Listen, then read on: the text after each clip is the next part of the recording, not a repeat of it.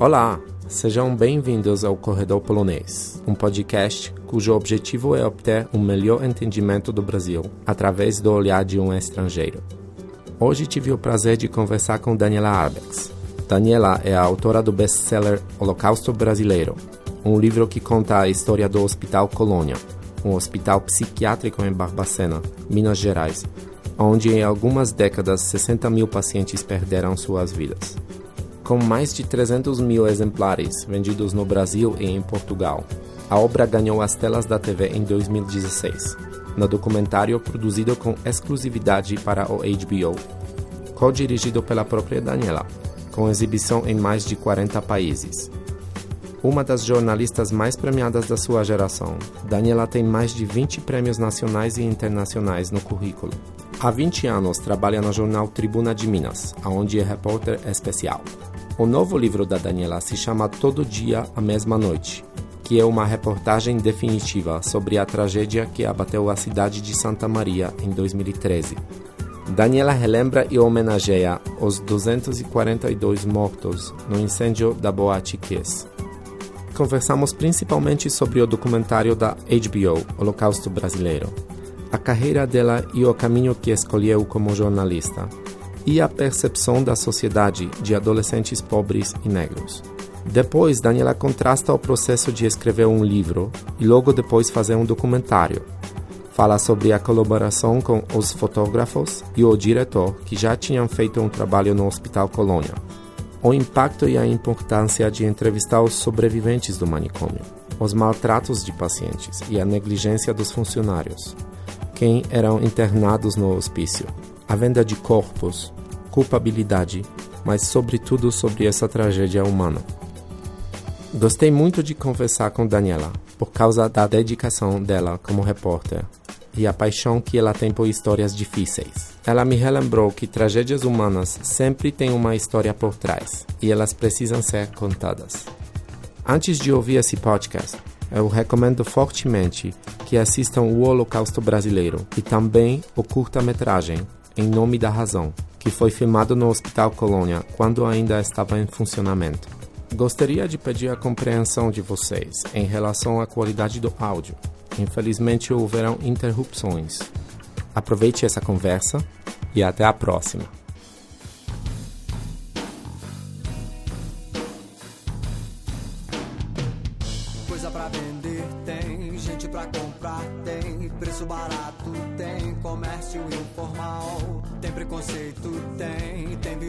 Violência tem, criminalidade tem, mas tudo é tão normal. Aqui não há emprego e ninguém trabalha. Para quem não te conhece, você pode uh, falar um pouco sobre sua carreira? Eu me formei em 1995 pela Universidade Federal de Juiz de Fora, Minas Gerais. E no mesmo ano que me formei, eu comecei a trabalhar no jornal Tribuna de Minas, que é o veículo que eu trabalho até hoje. Uhum. Então, eu estou lá há 23 anos. E desde o começo, Camilo, inclusive, acho que desde a faculdade, eu sempre fiz matérias investigativas. E eu entendi lá desde muito cedo que dois caminhos para mim no jornalismo, que eu acho que era a investigação e a humanização das histórias. Entendi. Foi, são os caminhos que eu comecei a buscar no meu trabalho. Então, desde muito cedo também no jornal, eu fui tendo oportunidade de contar histórias que resgatavam a memória do Brasil, né, que construíam a memória coletiva do Brasil e que afetavam de alguma forma a comunidade. E aí eu escrevi o meu primeiro livro, que foi o Holocausto Brasileiro, virou um best-seller, né? Hoje a gente está na vigésima edição desse livro, Hum, é, mais de legal. 300 mil livros vendidos no Brasil e em Portugal.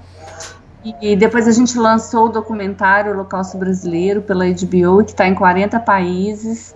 Em 2015 eu lancei o meu segundo trabalho, que foi o Cova 312, que também constrói a memória coletiva do Brasil, resgatando a história de um guerrilheiro que ficou desaparecido por 35 anos durante a ditadura militar no Brasil e que a gente encontra a sepultura dele e consegue uhum. que ele foi assassinado pelo exército, porque a versão oficial era que ele tinha se matado. Uhum. E foi você que. Ah, foi, desculpa, desculpa, pode continuar. É. Não, em 2018 eu lancei o Todo Dia, Mesma Noite, que é a história, que narra a história não contada da Boate Kiss, que é uma história recente do Brasil, é, porque foi há cinco anos atrás, mas que incrivelmente foi esquecida como tantas outras, que foi sobre a morte de, de 242 jovens na boate que se incendiou no Rio Grande do Sul. E, e é engraçado que eu tinha muito receio, assim, de contar uma história tão recente, ainda mais uma história que a mídia já tinha coberto exaustivamente, né? Uhum. Só que cheguei lá e vi que haviam várias histórias que não tinham sido reveladas e contadas, e vi o tamanho da devastação que as famílias, uhum. é, que afetou essas famílias. Então a gente acabou é, tendo essa ousadia, né, de contar essa história que já tinha sido contada de diversas formas e conseguir contar ela de um, de um ângulo diferente. Você acha que, que tem algum aspecto peculiar sobre violência no Brasil? Então, Camila, eu não sou uma especialista em violência, mas eu realmente já fiz muitas coberturas mostrando é, o efeito é, da falta de justiça na vida das pessoas porque uma das características é, mais importantes da violência no Brasil é a impunidade. Então, uhum. é, e essa impunidade ela tem um efeito devastador na vida de quem sofre a violência, de quem é vítima da violência. E o que a gente percebe, é, no caso da, do que eu cubro muito, que é a infância e adolescência, é que os adolescentes que antes foram vítimas acabam se tornando autores da violência. Uhum. Então é um ciclo assim que, que interminável, né? E, e o que me preocupa muito nesse caso específico que eu cubro é que é uma geração que não, não envelhece, porque eles morrem antes, eles são Entendi. mortos antes. E isso é muito preocupante. A gente tem uma, uma geração, eu falo que essa é uma geração perdida, né? Uhum. Porque são meninos que não conseguem chegar aos 25 anos. Então a gente tem uma guerra é, é, civil já instalada no Brasil que envolve a juventude brasileira e principalmente a juventude pobre e negra, que é uma guerra invisível, né? Em que a gente só contabiliza mortos, mais um, mais um, mais um, sem saber quem são essas pessoas, é, qual a história por trás dos números. A gente fez um trabalho aqui recentemente muito forte sobre o que estava por trás da violência. Então, isso é uma realidade muito preocupante. Eu acho que tem esse viés, o viés da impunidade e o viés da negação também. Né? Nós somos um país que nega o racismo, que nega, que nega a intolerância, que, né, como se nós fôssemos um país que aceitasse tudo. Não, muito pelo contrário. E essa intolerância produz cada vez um número maior de vítimas. Você pode falar sobre como, como mídia cobre a violência? Então, a minha preocupação em relação à cobertura é o reforço dos estereótipos que a gente cria, né? Então, a gente cria e alimenta esses estereótipos de que todo mundo que nasce na favela é bandido, é perigoso, de que esse, esse mito da periculosidade né, uhum. é, é, um mito que alimenta a violência. E, e, isso é uma frase usada por um personagem no próprio documentário que a gente exibiu alimenta a violência. Então, assim, não, eles são os perigosos, eles são. Aí a, a, cultura do extermínio ela é muito presente. E a mídia, eu acho que a gente, na cobertura que a gente faz, muitas vezes rasa, a gente alimenta esses estereótipos e essa getificação. Né? Existe um abismo é, social imenso que a gente não consegue transpor. É, e a gente, o que, o que eu tento fazer com o meu trabalho, eu acho mais fácil falar do que eu faço, ao invés uhum. de os outros não fazem. É, o que eu tento fazer através do meu trabalho é fazer com que a sociedade transponha esse abismo e vá conhecer a história daquele, é, daquela, daquele personagem que eles estão condenando, para tentar entender um pouco o que está por trás disso tudo, o que está por trás de uma história de violência, o que está por trás de uma história é, de tanta brutalidade, de tanta banalização do mal. Então eu acho o que, o que me preocupa é exatamente isso, é a cobertura que, que, estigmatiza o adolescente e o, o, a pessoa que comete a violência sem entender o que está por trás disso. Eu acho que a gente precisa se aprofundar mais para a gente poder prestar um serviço é, é, dentro do que a gente quer fazer, que é dar uma informação, fazer jornalismo de qualidade. A gente geralmente o que a gente percebe é que muitos desses meninos estão fora da escola. Mas a gente tem que entender o caminho que leva, que não leva à escola. Então, muitas vezes, para esse menino chegar à escola, ele demora, ele leva uma hora para chegar na escola. E ele não comeu de manhã. E ele chega na escola com fome. E aí ele só vai comer na escola mais tarde, então ele não tem condição de acompanhar a aula. São muitos aspectos. A gente tem uma escola hoje que é, é, é, uma escola desinteressante, é uma escola que não trata da realidade do aluno, muito distante da realidade do aluno, que não envolve esse menino. Então a escola não significa nada. O problema, eu acho, é a escola ter perdido o seu lugar na sociedade né? E ela, ela se tornou um local é, de, de desinteresse. E isso é muito grave. Isso, isso, isso eu acho que agrava a crise é, que a gente vive de tudo, de valores, a crise é, é, é, é institucional mesmo, de que a gente não, não, é, não consegue reconhecer aquela, as instituições públicas, né, como é, é, prestadoras de um serviço, enfim. Então eu fico muito preocupada com a perda do, do lugar da escola na sociedade, entendeu? A escola que foi referência, que era grande referência para muita, muita gente, para várias gerações, ela deixou de ser uma referência. Ela é mais alguma coisa que não funciona. E, e, e assim, e aí tem toda uma questão, que é a questão da desvalorização dos professores, do salário, uhum. é, é, a questão da falta de investimento na estrutura física. Eu conheci um menino chamado Agnaldo. Eu escrevi uma história sobre ele, uma matéria sobre ele. É um menino que ele entrou para a universidade pública através das cotas.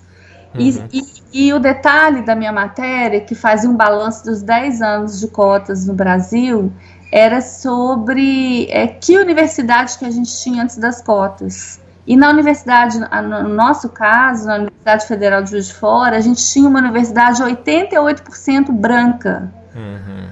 Então era, era, era uma universidade completamente branca, né, de maioria branca. Os negros não chegavam na universidade. E ele entrou para a universidade pela cota, ele é negro e ele é pobre, foi o primeiro é, jovem da comunidade dele a entrar para uma faculdade. E foi muito incrível a entrevista que eu fiz com ele, porque ele levava, ele não tinha dinheiro para de ônibus. Então ele levava uhum. uma hora e meia para ir para a universidade a pé e uma hora e meia para voltar. Ele andava três horas por dia. Uhum. Para chegar no campus predominantemente branco, e, e, encontrar o lugar dele. Ele nem sabia até o momento que ele, que ele fez o vestibular, né? Ele só ficou sabendo que existia um campus universitário quando ele passou né, né é, é, é, no vestibular através da cota. Aí é que ele ficou sabendo, foi conhecer esse, esse lugar, que não era o lugar dele. E foi fazer um curso de administração em que você não tinha quase negro nenhum. Então, assim, a mãe dele costureira, muito pobre, fiquei muito impressionada quando ele fala que até ele entrar na universidade ele achava sim que na sociedade existia um lugar para branco e um lugar determinado para os negros. Que era uhum. sempre o segundo, o segundo plano, entendeu? Que ele achava que era assim que as coisas funcionavam, que ele não sabia que ele podia é, ter uma ascensão social, né, através do estudo. E, e, foi muito emocionante, assim, ele, ele concluiu o curso dele com muita dificuldade, e ele fala que no dia que ele vestiu a, a beca da formatura, né, uhum. que ele se sentiu Obama, o cara. Uhum. É muito incrível como que a educação mesmo que não seja a melhor educação, mas é, como a educação ela muda efetivamente a trajetória de vida de pessoas. Ele viu vários amigos dele do bairro morrerem antes de completar 20 uhum. anos, envolvidos com o tráfico, envolvidos com, a, com droga, com a violência e tal. E ele, quando ele chega no ensino superior, ele enxerga um horizonte que ele não conseguiu enxergar uma vida inteira. E ele percebe que, que tem mais para a vida dele do que ele teve até aquele momento, sabe? Eu acho que o poder da educação, ele é tão fundamental, ele é tão grandioso, uma pena que a gente tenha perdido a escola como esse lugar de referência na sociedade. Agora eu quero falar com você é, sobre esse documentário fantástico, né? Que você escreveu, produziu, né? E, e co-direcionou com, com Armando Mendes. O livro saiu em 2013, né? E o documentário Isso. saiu em 2016. Isso. Uh, você tem essa, essa perspectiva, né? De escrever um livro e, e, e logo depois uh, fazer um documentário, né? Você, você pode um, contrastar um pouco esses dois processos? É, quando a gente escreveu o livro, foi a minha primeira experiência literária, eu realmente não tinha expectativa em relação a como é que o livro seria recebido. Eu, eu simplesmente tentei fazer no Holocausto Brasileiro, no livro, o que eu sempre fiz no meu trabalho na redação de jornal, uhum. que era contar histórias, porque eu sou essencialmente uma contadora de histórias. E eu fiquei muito impressionada, só que o meu jornal é um jornal local. E é um jornal é, que não tem visibilidade nacional. E eu fiquei muito impressionada quando o que, que, aconteceu quando a minha escrita ela pode ser lida nacionalmente assim uhum. o impacto que a história que essa história que eu trouxe teve na vida de milhões assim de brasileiros acho que de milhares de brasileiros né é, foi muito impressionante perceber o alcance dessa história. E aí, quando surgiu a oportunidade da gente fazer um documentário, foi para mim uma novidade, porque eu nunca tinha trabalhado com audiovisual. Uhum. É, a, a HBO me procurou um mês depois do livro ter sido lançado. Oh, então, eu lancei em junho de 2013, em julho eles me ligaram. E foram diretos. A gente quer comprar os direitos do teu livro para fazer um filme. E claro, primeiro eu, na hora eu nem acreditei que fossem eles mesmo. Uhum. eu achei que não era verdade. E depois é, eu fiquei pensando que, claro, que eu queria vender os direitos para que essa história pudesse ser conhecida pelo maior número de pessoas, mas eu me preocupei muito sobre como essa história seria contada porque eu queria que quem contasse essa história tivesse o mesmo cuidado e delicadeza que a gente teve. Claro. Então eu disse para eles: olha, eu tenho interesse, mas eu quero acompanhar o processo. E aí eles fizeram então uma, uma proposta surpreendente. Então, por que você não faz? E eu fiquei muito surpresa, eu disse, olha, eu nunca fiz, mas é, eu, eu adoraria fazer e, e, me envolver nesse processo. E aí a gente então convidou o Armando Mendes que é um cineasta com experiência, tem uma delicadeza no olhar, na forma de tratar, muito, tem muita experiência de set, e eu acabei tendo a oportunidade de, de fazer, trabalhar na co-direção, fazer roteiro, é, acompanhar todo o processo de montagem do filme durante um ano com o Fábio Cabral, né? Super profissional, e acho que deu muito certo. É, o, que eu, o que eu fiz ali e claro que sem o Armando eu não faria, porque eu não tenho essa experiência. Mas o que eu tentei fazer foi a mesma coisa que eu faço no meu trabalho, que era ouvir pessoas, oferecer a minha escuta para que elas pudessem contar a história delas. E, e, eu percebi que, apesar de serem processos diferentes, de, de, de ser um processo muito diferente, um livro do documentário, é, a base de tudo isso está na qualidade da apuração que você faz para contar uma história. Porque uhum. se você tiver uma apuração de qualidade, você vai poder escrever um livro, uma reportagem, uma matéria para o jornal, fazer um filme. Quando eu vi que você escreveu e co-direcionou, eu pensei, ok, tenho certeza que vai, que vai ser bom, né? E que vai, vai apresentar o livro muito, muito bem, né? Porque você você tinha controle, é, né? A minha preocupação era que a gente pudesse não ser uma réplica do livro. Contar a história do livro, mas com um novo olhar. Claro. E foi muito bacana, porque assim, quando eu escrevi o livro, eu comecei a ser procurada por pessoas do Brasil inteiro e até hoje sou, todos os dias, todos os dias. Pessoas que descobriram no livro um familiar, uma a mãe, o tio, descobriram que o avô morreu lá, enfim. Ah, eu comecei a ser uhum. procurada por muitas pessoas. E uma das pessoas que me procurou foi a neta de um maquinista que é, levou, ele, ele era. Ele, é, é, ele era maquinista, trabalhava na rede ferroviária e tal, e ele uhum. transportou várias pessoas para Colônia, para esse lugar. Uhum. E ele estava com 94 anos quando a gente começou a filmar Uau. o documentário, e eu pedi a ela, então, se você puder, Brenda, leve seu avô para dar uma entrevista pra gente. E ele foi, seu Mário Lara, aos 94 uhum. anos, foi para Barbacena, viajou horas e horas oh, para contar foi não foi foi maravilhoso ele abre o documentário Sei, né e ele uhum. e o depoimento dele é tão impressionante porque mostra que as pessoas não tinham a menor ideia é, daquele momento histórico, né? Porque isso a gente só vai ter depois mesmo. Então ele falou para mim: "Ah, minha filha, não tinha nada de diferente não, uhum. só um vagão escrito vagão para louco e ninguém podia ir lá". Então, assim, um, eu falei, esse, esse homem é testemunha da história. Então, esses depoimentos começaram a enriquecer o, do, o documentário, porque eram depoimentos que não tinham sido é, é, é, não tinham sido publicados no livro, até porque eram pessoas que eu só conheci depois do livro. Ah, tá. Uhum. Outra coisa muito comovente também, muito, muito impactante é que várias pessoas da cidade de Barbacena que contestaram o livro, que é, é, chegaram a dizer que o livro era mentiroso, enfim. A gente convidou esses opositores do livro, entre aspas, para darem depoimento no documentário.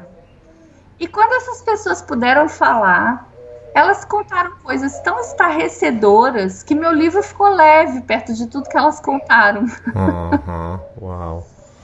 Então foi assim, acabou que o documentário complementa o livro. Ele não esgota o livro. Isso é que, é, que foi bacana, né? Então foi processo completo, né? Foi muito importante. É, você pode falar um pouco de significância de reunir os dois fotógrafos e, e o diretor um, do filme Em Nome da Razão, né? Uhum. O Raton. Então, eu acho que é, eu não podia deixar essas pessoas de fora, porque primeiro elas foram as primeiras a contar essa história. Uhum. É, o, o Luiz Alfredo foi a primeira pessoa, o primeiro fotógrafo a entrar dentro do Colônia é, em 1961. Isso. E se as fotos do Luiz Alfredo não existissem, eu te digo que mesmo com a qualidade dos documentos que eu consegui reunir, eu não conseguiria contar essa história porque ninguém ia acreditar que alguma coisa desse tamanho aconteceu.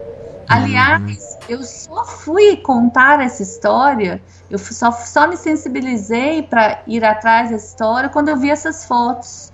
Em 2009, uhum. quando eu estava fazendo uma entrevista é, com um psiquiatra da minha cidade que me mostrou parte dessas imagens. Foi por causa das fotos que eu resolvi buscar os sobreviventes e aqueles fotografados pelo Luiz Alfredo. Uhum. E eu uhum. fui sobreviventes quase 50 anos depois. Então, Luiz Alfredo, ele, ele foi fundamental nessa história, porque tudo nasceu a partir do trabalho dele. Então, ele não podia ficar de fora. E aí, o Irã Firmino também contou essa história em outro momento já na década, no final da década de 70, mas ele teve um trabalho corajoso porque ele, ele faz uma denúncia pública num, num, grande jornal mineiro no final da década de 70, em plena ditadura ainda. Uhum. Então, o que ele fez foi fundamental. E, o, e o, na mesma época eles entram juntos, o Elvésio Raton a mesma coisa. Ele foi a única pessoa que ele é a única pessoa que tem imagens de dentro desse lugar Isso. em funcionamento. Então, assim, a importância deles para contar essa história era fundamental. E uma outra coisa, eu queria homenagear essas pessoas. São meus colegas de trabalho, vieram antes de mim. E eu acho que ninguém faz nada sozinho. Então, eu acho que é uma forma também de homenagear essas pessoas que foram fundamentais para a história. E aí você pode me perguntar assim: ah, mas Daniela, se eles contaram essa história na década de 60 e 70, então qual a importância que seu trabalho teve? Né? O que, que seu trabalho trouxe diferente? É que o meu trabalho fez com que essas pessoas fossem ouvidas pela primeira vez. Foi a primeira vez que sobreviventes foram procurados.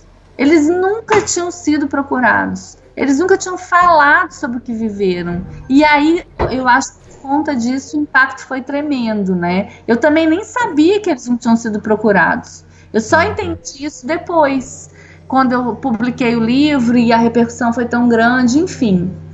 Mas é, se não fosse o trabalho desses colegas que hoje se tornaram amigos, de pessoas que me antecederam, é, eu não teria feito todo esse trabalho que eu fiz, mesmo tendo é, dado voz pela primeira vez, que o que eles não puderam fazer porque naquela época era uma massa silenciada. Eu sou uma jornalista que trabalha com a construção da memória.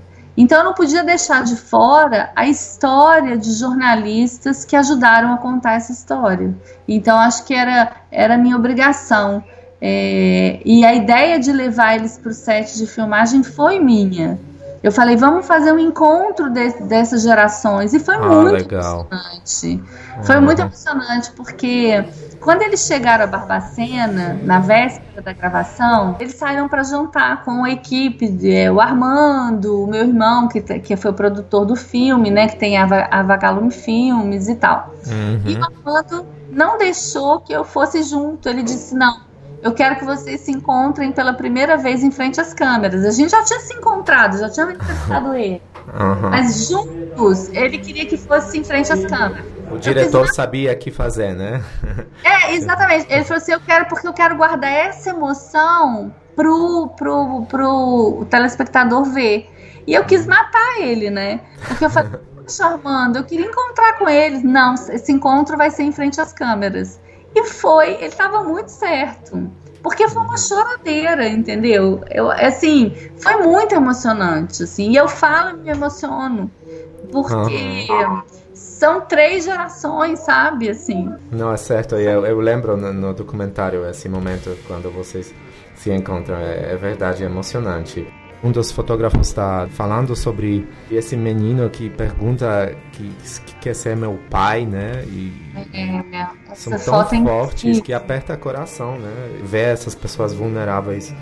Um, é, mas uh, o filme começa com imagens de ferrovias, né? Que, que uhum. depois sobe para a colônia, né? Que a gente tem a vista em cima e tem esse prédio Antônio Carlos, né? E vocês só começam com a primeira entrevista, alguns minutos depois, que eu achei que, que, a escolha foi muito forte também, muito bom. Para quem não sabe, você pode explicar o que aconteceu lá entre 1930 né, e 1980? Sim, então, antes de, de, explicar um pouquinho isso, eu queria só te dizer que essa escolha de, de desse prólogo, né, de, de mostrar o, a linha do trem que cortava uhum. E depois mostrar o hospital e só depois é, é, é, começar a história, né, foi uma uhum. escolha do contador. Foi ele que teve essa ideia e foi brilhante, porque você vai é, você vai sendo pego pela história, você vai querendo uhum. entender o que está acontecendo ali dentro, né? Então achei também uhum. muito bacana, achei uma escolha brilhante dele.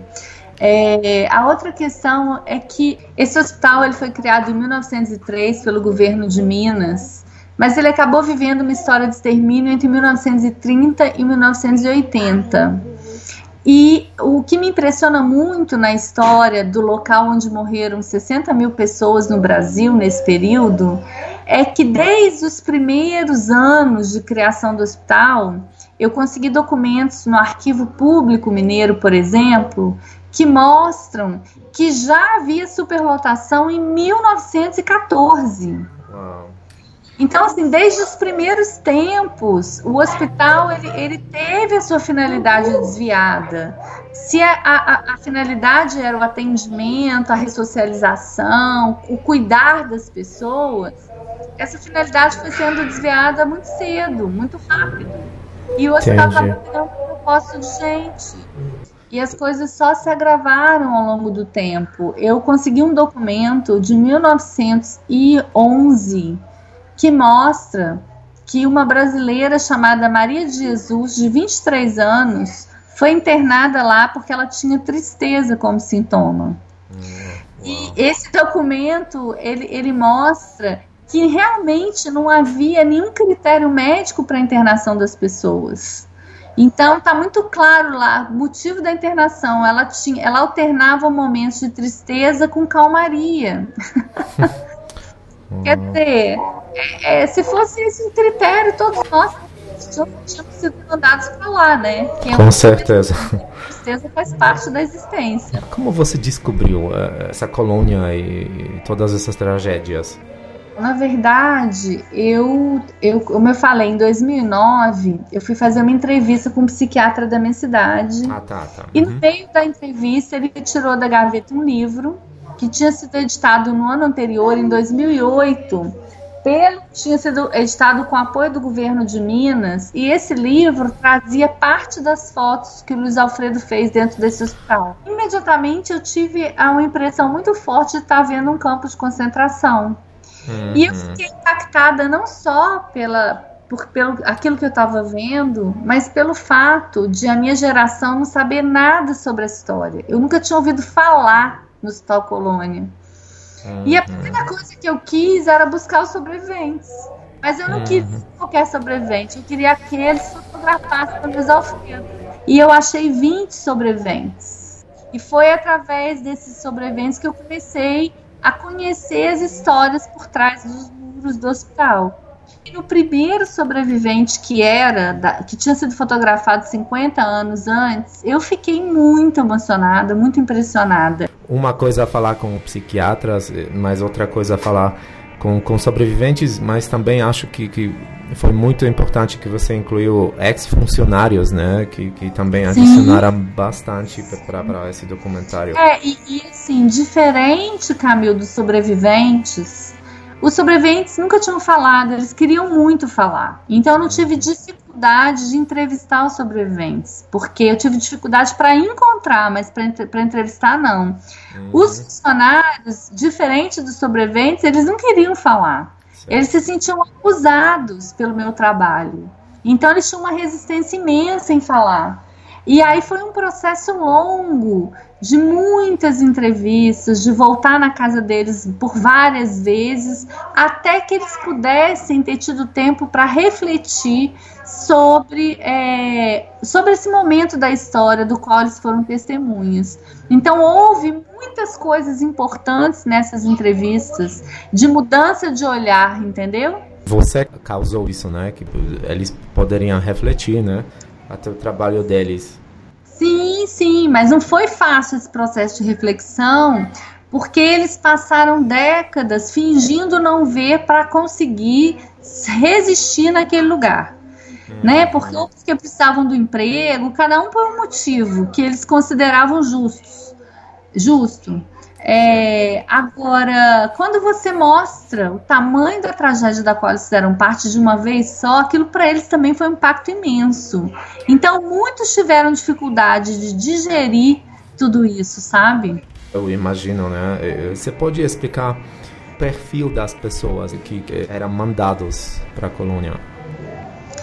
Então, todo tipo de indesejável social era um candidato para ser mandado para a colônia. Por exemplo, uma pessoa pobre, negra, sem documentos, um alcoolista, é, uma menina que perdia a virgindade antes do casamento, hum, homossexual ou a menina que era triste, como a Maria de Jesus, de 23 anos, que foi mandada para lá em 1911, ou a mulher que teve depressão pós-parto, ou a mulher que foi abandonada pelo marido, que foi encaminhada para lá para o marido ficar com a amante, e inclusive chamados insanos, pessoas com doenças mentais. Então, qualquer pessoa que fosse um indesejável, que incomodasse a ordem reinante, que não se encaixasse na sociedade é, da época, ela era um candidato a ser mandado para lá. E as pessoas eram encaminhadas para lá Não só, muitas delas através da canetada de delegados, de coronéis, de padres.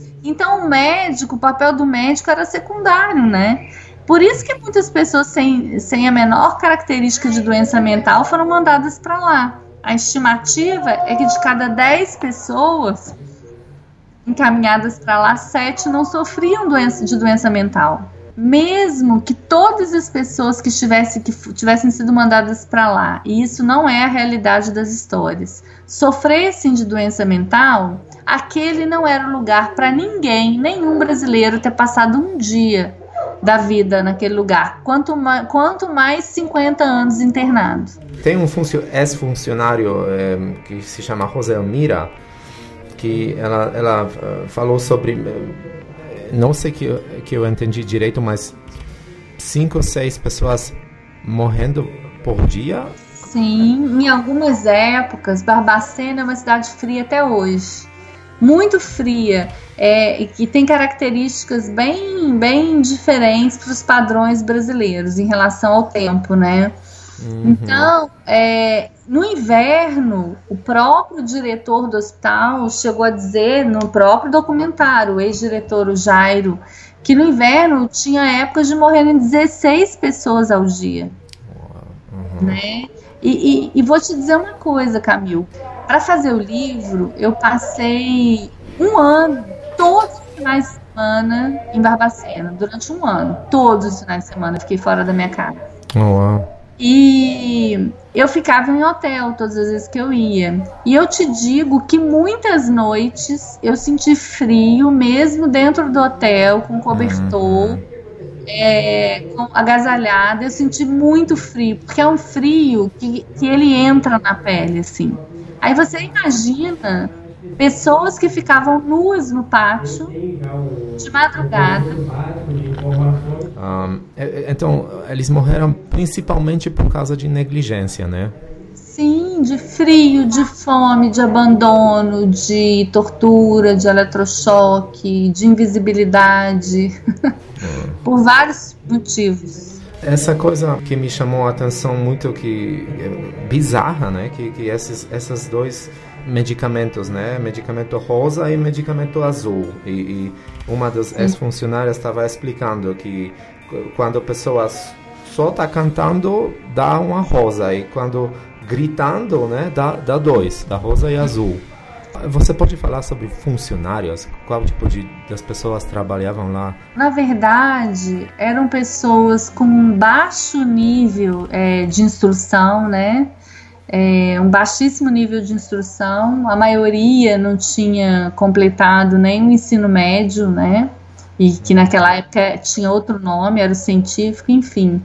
Pessoas que eram colocadas para trabalhar em troca de votos, então eram empregos que eram políticos, entendeu? Que arrumavam lugares. Então, pessoas sem qualificação.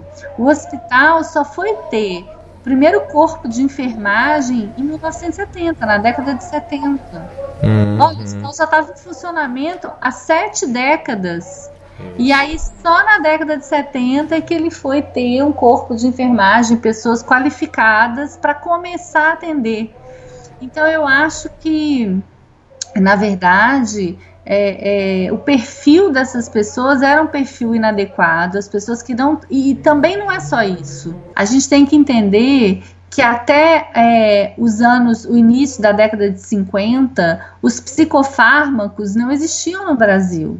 Então você não tinha, é, a gente não tinha absolutamente, existiam poucos recursos para cuidar dessas pessoas e tratar essas pessoas. Uhum. E é... eletrochoque, né, por exemplo, que, que não é tratamento, né? E... O eletrochoque ele é indicado para algumas doenças, alguns quadros, é, por exemplo, de depressão profunda, em algumas situações, mas o eletrochoque no hospital, que era dado sem anestesia, o que é crime, é, ele era usado para contenção do grupo, ele não era usado para tratamento.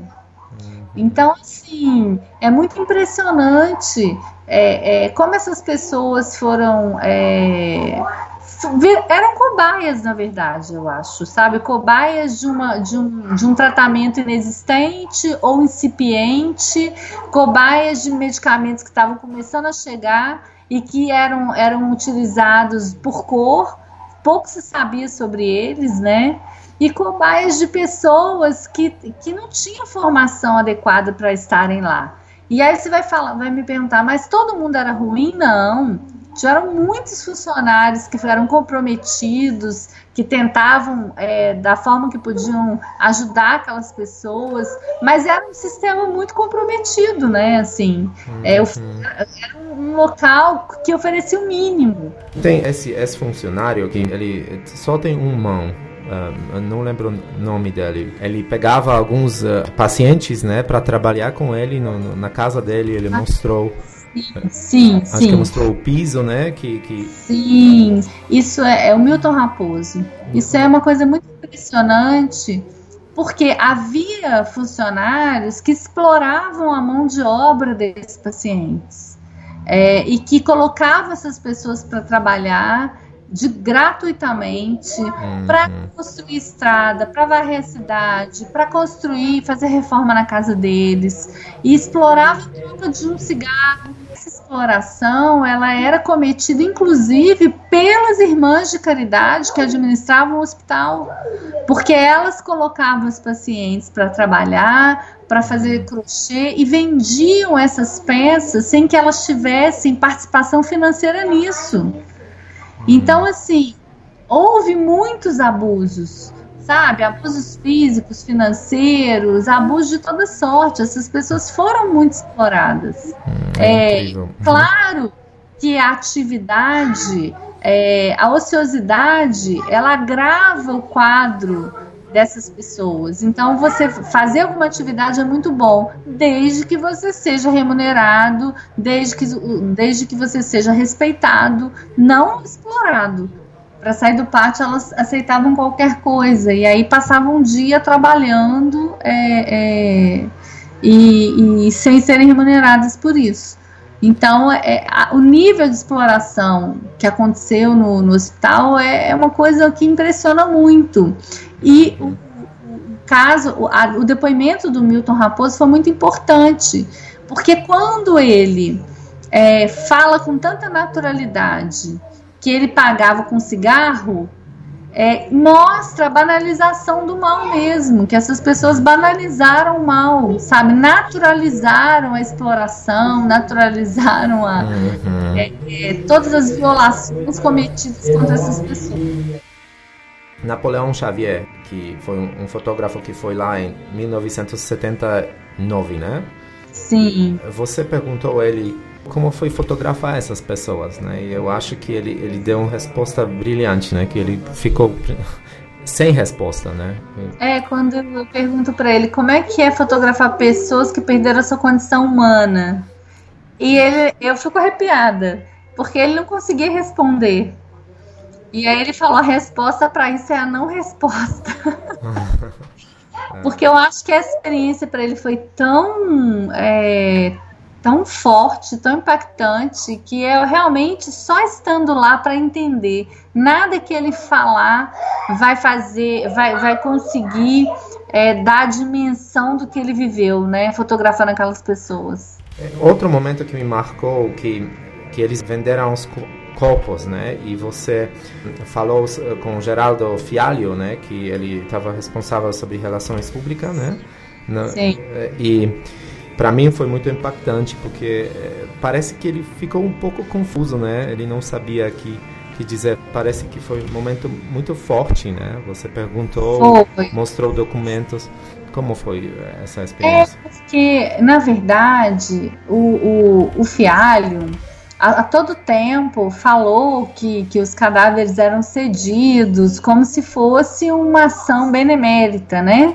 Uhum. Da Faculdade de Medicina. Mas a gente tinha os livros com o preço dos corpos. Foram 1.853 corpos vendidos para 17 faculdades de medicina do Brasil entre 1969 e 1981. E quando a gente chegou na casa dele, eu já sabia que ele tinha participado porque os livros foram escritos por ele. Toda a contabilidade, Mas eu precisava é, me segurar. Eu, eu, eu precisava ser, ser repórter mesmo e, claro. e conduzir as coisas, porque se eu já chegasse lá acusando ele, ele não falaria nada. Claro, é. E aí eu fui conduzindo até o momento em que eu faço aquela pergunta: você pode explicar isso? E ele, ele fica muito impactado, ele não consegue explicar, hum. né? E começa a gaguejar. Foi um momento muito duro, porque. Hum. Primeiro, porque eu, eu sinceramente, eu tive pena dele. É, porque um homem ser desmascarado aos 80 anos, quase 80 anos, é, na, perante um país, né, eu acho que é muito forte. Então, assim, foi um momento muito crucial. Foi tão forte que um dos câmeras que estava com a gente e, e, diretor de fotografia do filme passou mal na casa dele. Assim, porque foi realmente. É, a gente estava ali sabendo com quem a gente estava. Uhum. Então foi um momento muito crítico, assim. Você menciona no, no, documentário que culpa foi da sociedade. Você pode explicar um pouco isso? Eu acho. É, sempre me perguntam de quem é a culpa. Sempre, sempre. Uhum. E, e eu gostaria de ter uma resposta. E eu, eu não tenho dúvida da culpa do Estado brasileiro, que foi responsável. Ele era o responsável por cuidar dessas pessoas e não fez isso. Então, o Estado brasileiro é responsável. Agora, individualizar as responsabilidades é uma tarefa impossível, porque esse hospital funcionou por oito décadas. Não tem como dizer que foi um diretor, que foi um enfermeiro, que foi um médico. Uhum. Passaram lá milhares de pessoas nesse período e todas de alguma forma foram coniventes. De alguma forma elas foram coniventes, elas participaram disso, seja por não terem feito nada, né? Se omitir, por se omitir, seja porque fizeram, enfim. Por isso que a gente trata como uma responsabilidade coletiva porque muitas pessoas participaram disso, as próprias famílias abandonaram seus parentes lá e nunca mais voltaram. Então há uma responsabilidade coletiva. É, um momento que, que acho que me chocou mais é, foi o testemunho do, do Manuel Nascimento, né? Sim. Que foi internado lá como criança Sim. E ele falou essas coisas que, que ele até hoje sente saudade do pai, né? Ah, Deixou ele lá. Eu fico arrepiada. Você falou, ah, fiquei arrepiada. Você pode falar é, um pouco como você achou a Débora eh, e, e João Bosco? Sim, então, eu uma das coisas que eu queria muito era, era buscar as crianças que tinham sido doadas ao nascer. E nesse processo de pesquisa e investigação para o livro, eu acabei tendo informação de que a Débora era filha da Sueli e que ela chegou a trabalhar na área da saúde numa cidade próxima a Barbacena. Hum. E aí eu comecei a buscar por ela. Aí eu fui em várias cidades fui aí é, é, comecei é, fui no local que falaram que ela trabalhou ela não trabalhava mais aí eu fui indicando outro indicando outro até que eu achei a Débora é, eu já não me lembro mais as cidades é, não sei se foi São João Nepomuceno ou São João del Rei agora eu não lembro uhum. e aí a gente e, e foi uma entrevista muito forte me impressionou muito o tamanho do amor que essa menina sentia por uma mãe que ela nunca viu Uhum. É, então, fiquei muito impactada com a história dessas duas mulheres, né? A mãe e filha, que sempre se amaram, nunca se viram. E no caso do João Bosco, foi um médico que me disse, quando eu comecei o processo de entrevista, que me disse que tinha ouvido falar, através de um outro conhecido, que um militar do Corpo de Bombeiros de Minas Gerais tinha nascido dentro do Colônia. E aí é, eu fui atrás das pessoas que ele falou que tinha ouvido falar, e uma falava da outra, falava da outra, até eu chegar no João Bosco. A mãe dele foi estuprada aos 14 anos de idade, ela era doméstica numa casa é, de um advogado. E ele estuprou ela para esconder a gravidez dela, ele internou ela no colônia. E o João Bosco nasce lá, a mãe não tinha nenhuma doença mental, e eles são separados pelas irmãs de caridade, pelas Vicentinas, né? E passam 40 anos separados. Então é incrível essa história. E aí um foi falando, ah, é, é João Bosco até eu chegar no João Bosco. E depois que eu cheguei no João Bosco, eu cheguei na mãe dele. Um trabalho de investigação mesmo, de pesquisa, de, de ir é, juntando todas as pistas para você conseguir chegar, né? Também recomendo pessoas assistir o Em Nome da Razão, né? Que também Sim, é... vale muito a pena. É um filme incrível, tem 25 minutos, um uhum. filme difícil porque ele é brutal, uhum. mas eu acho que ele é o retrato da, da, do colônia na década de 70. Com certeza, com certeza. Tem muitos momentos, momentos fortes no seu documentário e, e importantes. Então, uh, parabéns de novo, muito obrigado e, e, boa sorte com seu projeto uh, e com seu novo livro. Tá bom, obrigada a você, tá? Tudo de bom. Coisa pra vender tem, gente pra comprar tem, preço barato tem, comércio informal. Tem preconceito tem, tem violência tem, criminalidade tem, mas tudo é tão normal. Aqui não há emprego e trabalha. Os homens tomam tudo e chama de pirata. Presta um serviço público, quero uma medalha. Meu nome é Lampião Zapata Che Guevara. Eu sou Robin Hood do mercado negro. Eu levo acesso ao povo, esse é o meu emprego. Eu sou um ambulante,